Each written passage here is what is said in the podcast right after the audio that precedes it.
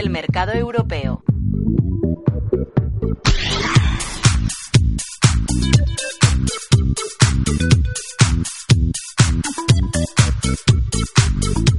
Mercado europeo que abre sus puertas. José Lizán, gestor de Auriga Global Investors. Buenos días. José. Hola, muy buenos días. Muy buenos días. Estamos pendientes de esa apertura del mercado español que con qué signo abre.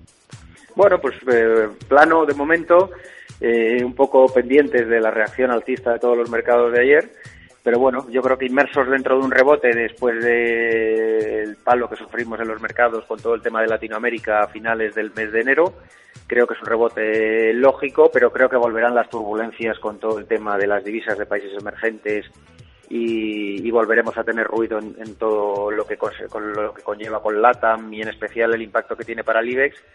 Y creo que todo este rebote es más una oportunidad para rebajar riesgo en las carteras que para incrementarlo, ¿no? Yo creo que quizás pueda quedar un poquito más, que suba hasta el 10.250, 10.200, pero creo que es una oportunidad para, para bajar riesgo porque creo que volveremos a tener turbulencias con todo el tema de Latinoamérica en las próximas semanas. ¿Usted también piensa que el segundo trimestre de 2014 va a ser movidito entonces en los mercados? Sí, yo creo que sí. Yo creo que los mercados directores como son el DAX, el Standard Poor's, creo que han entrado en una fase de distribución. Eh, llevamos prácticamente desde el mes de octubre sin conseguir grandes hitos a nivel de, rentabilidad en los índices. Es más bien una pauta distributiva y un movimiento lateral de cinco meses.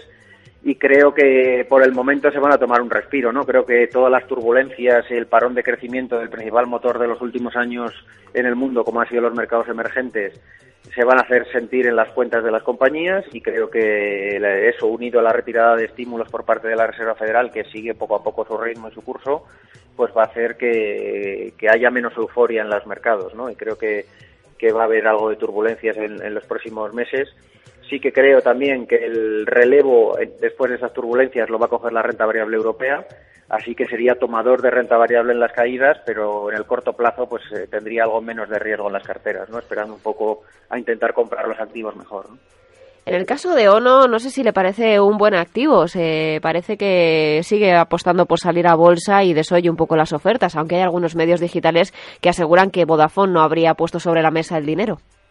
Bueno, yo creo que es una negociación, ¿no? Al final, primera oferta, no vas a decir que sea la primera. Evidentemente, el, Consejo de Accionistas de ONO lo que querrá es maximizar el precio de venta para la compañía y me imagino que oiremos de todo tipo de noticias en las próximas semanas eh, y no descartaría que Vodafone pues finalmente haga una oferta superior y, y, asuma la compañía, ¿no? ¿no? No me extrañaría más mínimo. Tienen un déficit de inversión en fibra óptica, tanto Vodafone como Orange, muy importante en España y creo que tarde o temprano pues se harán con todo lo que puedan de peso en, las redes de fibra óptica española o no es uno de los grandes players, Yastel es, Yastel es el otro y el resto son no cotizados, ¿no? Salvo Telefónica, pues que evidentemente no, no va a vender su red, ¿no? Así que creo que tarde o temprano pues eh, habrá una oferta por uno y por Yastel. También no me extrañaría nada que Orange salga, salga a la compra de Yastel en cualquier momento. Sabemos que la banca es eh, uno de los sectores que más ha empujado este 2014 al alza los mercados europeos. Eh, sin embargo, hemos, eh, tenemos, una, tenemos una noticia encima de la mesa. BBVA emitirá 1.500 millones de euros en valores perpetuos, eventualmente convertibles. Eso de valores perpetuos, hablando de banca, ya a algunos inversores les pondrá los pelillos de punta, José.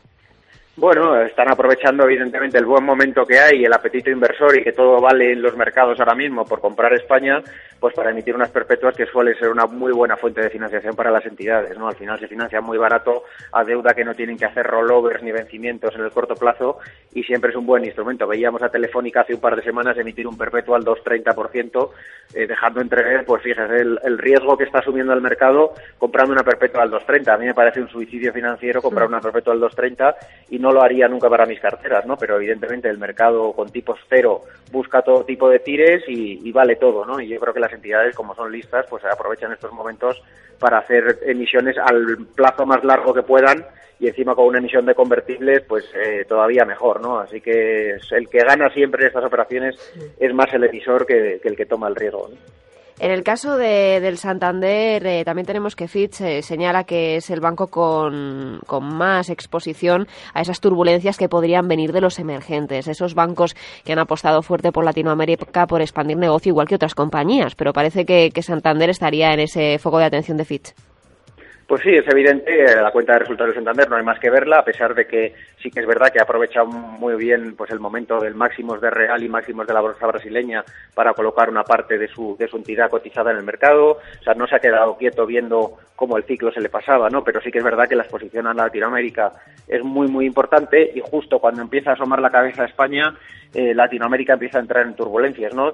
No es casualidad tampoco, es la estrategia del banco. El banco busca ser un player global, tiene Europa continental, tiene UK, tiene España, tiene Latinoamérica, tiene Estados Unidos, busca esa diversificación geográfica para que le dé una estabilidad en la cuenta de resultados. Ahora que empieza a pinchar Brasil, empieza a asomar la cabeza a España y al final lo que va a buscar es una neutralidad, evidentemente, todo el tema del ladrillo le ha pesado mucho estos años, pero al final lo que vamos a ver pues es que, los números de Santander ex provisiones, quitando todo lo que ha sido provisiones de estos años por el ladrillo en España, pues al final van a ser muy recurrentes y muy similares en un periodo de 10 años, ¿no? Yo creo que eso es lo que buscaba la entidad, la recurrencia y, la, y, el estar hecheado por mercados y lo está consiguiendo. Y en último lugar, José, me gustaría preguntarle, después de, de, las palabras de Janet Yellen ayer en Estados Unidos, hoy toca Mario Draghi con ese discurso sobre el progreso durante la crisis. ¿Estamos progresando realmente? Sí, yo creo que sí, no hay más que ver los datos de actividad, los PMIs, eh, los datos de, industria, de todos los, servicios, de todos los, de todos los países, sobre todo en la zona de la periferia, después de esfuerzos muy, muy grandes y reformas estructurales muy, muy grandes, estamos empezando a ver la luz al final del túnel. Otra cosa es que la autoridad monetaria vaya a actuar con todos los mercados descensados y vaya a actuar en un sentido de, de fomentar el crecimiento, ¿no? Yo creo que ningún banco central ni la propia Reserva Federal eh, ha actuado con los mercados bursátiles tranquilos, con el mercado de bonos tranquilos. Yo creo que tendremos que ver turbulencias antes de que Mario Draghi actúe eh, para tratar de estabilizarlas ¿no? y, de, y de fomentar pues esa estabilidad de precios. Si vemos turbulencias, que la recuperación se pone en juego y, que eso podría meternos en un entorno de inflación, podrá ser en ese momento cuando actúe el Banco Central, ¿no? Mientras tanto, yo creo que va a seguir con el discurso de hablar sin actuar, ¿no? Y, yo creo que eso de tarde o temprano, pues los mercados dejarán de, comprar la expectativa y querrán hechos, ¿no? Y, y, tarde o temprano, pues, pues llegarán, pero primero yo creo que tenemos que tener tensión en los mercados para que actúe la autoridad monetaria. Juez de línea entonces, Mario Draghi, en esta ocasión. José, muchas gracias por estar con nosotros eh, esta mañana aquí en Onda Inversión analizando las claves del mercado europeo y le escucho en una semana, ¿de acuerdo? Igualmente, un saludo. Hasta la próxima.